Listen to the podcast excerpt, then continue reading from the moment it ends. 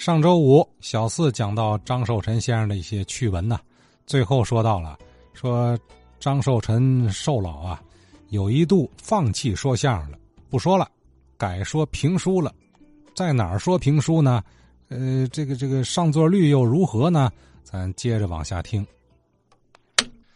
闲言少叙，书归正传，评书趣谈，接演前文。呃，连续聊了几段啊，这个古曲界的小故事，绕来绕去呢，又绕到了我们的评书。这回呢，说谁呢？张寿臣老先生。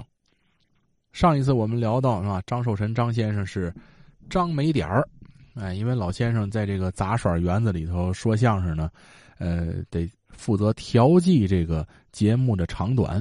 哎，前面演员说的唱的多了。啊，张寿臣就得少说，前面少了，张寿臣就得多说。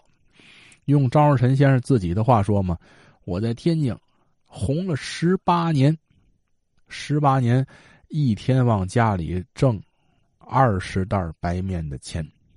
但是呢，由于张先生呢，呃，旧社会染上了这个吸毒的不良嗜好，啊，这些钱这些白面全顺着这个小窟窿都抽了。”这个张先生呢，虽然在天津不说火了十八年嘛，到上世纪四十年代中期以后，这个业务就开始下降了。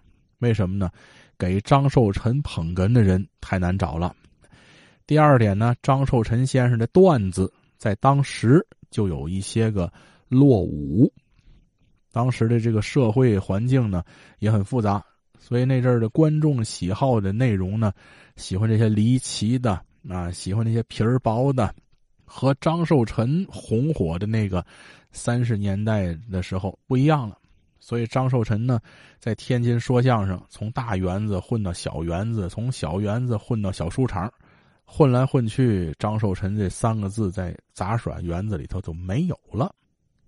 不是张寿臣能耐小，而是那个社会造成的。旧社会的开园子的，就是两个字。挣钱，能挣钱，你就在我这演；不能挣钱，走，你爱去哪儿去哪儿。所以这个很多的老先生，解放以后不说吗？要没有解放，我们都得死在马路上。就是这样，说书的有多少？江村瑞先生晚年说书，在书场里不说吗？像我们这个岁数，都在旧社会，那早就得死在马路上了。为什么呢？这个说书的每天穷脚抽刀，在这个书场里头哈哈哈喊，能喊的时候挣钱，等你喊不动了，谁让你上啊？一个老头子，您您上家待着去吧，哎，就完了。像我们这个现在组织还给我们来个政协委员什么的，另外你休假还给工资，这个太难得了。所以说我辈青年一定要爱国爱党啊！哎。他在舞台上就这么说。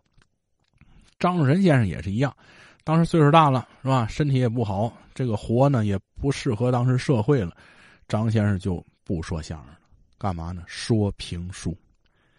因为张先生的父亲叫张成甫，本身就是说评书的，所以说寿老呢也爱听书，也爱看书。他的单口相声好多也是从评书里借鉴过来的，所以说。咱不说相声了，咱说评书。我老师刘立福先生不回忆吗？张若臣张先生最早说评书在哪儿呢？鸟市儿，哎，刘万恒干的那万恒书场，在那儿说书，上灯碗儿，大海报刷出来了。哎，张玉华，这还有一段小故事。张寿臣那是说相声叫这名字，你说书就得重新拜师。重新起这个说书的艺名所以呢，这个张寿臣先生拜这个张成润老先生的时候，是在蒋振亭在他们家举行的仪式。当天，刘立福老师拜张建生张先生，张立川拜刘建英，于书海拜马振华，这几位是一块摆的支。摆完支之后，在里间屋。张寿臣先生给张成润老张二爷磕头，正式成为评书演员。张承润先生赐艺名玉华，这个玉就是河南的那简称那个玉，中华的华。张寿臣先生的艺名是这个，贴海报张玉华。当时有人就也讲过，就说这个张玉华贴出来没人进来，有人就说了：“您这这怎么这个谁呀？张玉华没听说过。”哎，有人说了：“您啊没关系，张玉华旁边再来一个小括号，张寿臣。”哎，这就有人进来了。人的名树的影张寿臣在天津卫没有说不知道的，所以说呢，张先生最早说书在这个鸟市儿。我们老师呢算是张寿臣先生的记名弟子。这个以前我讲过是吧？他本来要拜张寿臣，后来呢，呃，被陈世和先生的夫人，嗯，给横了，就说这个寿臣跟你师傅是口盟把兄弟，你让立福拜寿臣不行，所以这么着呢，刘立福老师没有拜在张寿臣先生门下，但是寿老承认，你外边说相声去，有人横你，就说我徒弟这么来的，所以呢，福老在这演出之余就去侍奉张寿臣张先生。干嘛呢？在书场里给负责敛钱。刘立福老师讲话，张寿爷第一场在这个鸟市满座啊，都是听他相声那些老观众。完来之后说清宫秘史，一般的这个小茶社啊，说书的话，呃，第一段书说个一刻钟来的二十分钟，后边十分钟一段，十分钟一段，就是小木头啪啪一响就要钱。张寿臣张先生是刚改评书，虽然说他会说整个的，但是他那个这要钱这不习惯，对吧？因为他在上园子上惯了，就是挣包银的，这零打钱多少年也不干了，所以说呢，就一直在说，说的挺嗨，包袱也挺多。哪是清宫秘史啊，就是小包袱串联，观众乐呀，一浪接一浪。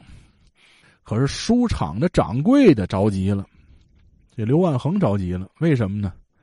您得敛钱呢，我的先生，对吧？一般晚上俩小时、仨小时的书的话，啪啪十分钟这就钱呢。你敛下钱来以后，演员收入，剧场也有收入。你说的这快一小时了还不要钱，那后边怎么办？刘万恒在后边赶紧啊大声的就说了嘛，拿这个小笸子敛钱嘛。先生，咱敛回钱吧！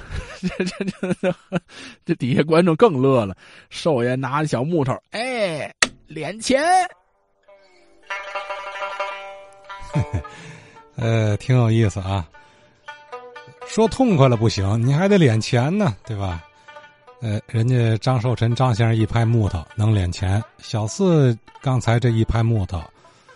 敛钱是敛不了，对空播出啊，甭说钱了，你连掌声他都听不着啊。还是那句话，您要是喜欢听，那您呢，通过给我来电话，也讲一讲，回忆具体的一些，呃，这些曲艺老前辈们的人和事儿，啊，跟他回应互动，哎，这这就是对他的支持啊，也是对咱节目的支持哈。比方说，您也听过张寿臣先生在鸟事说书。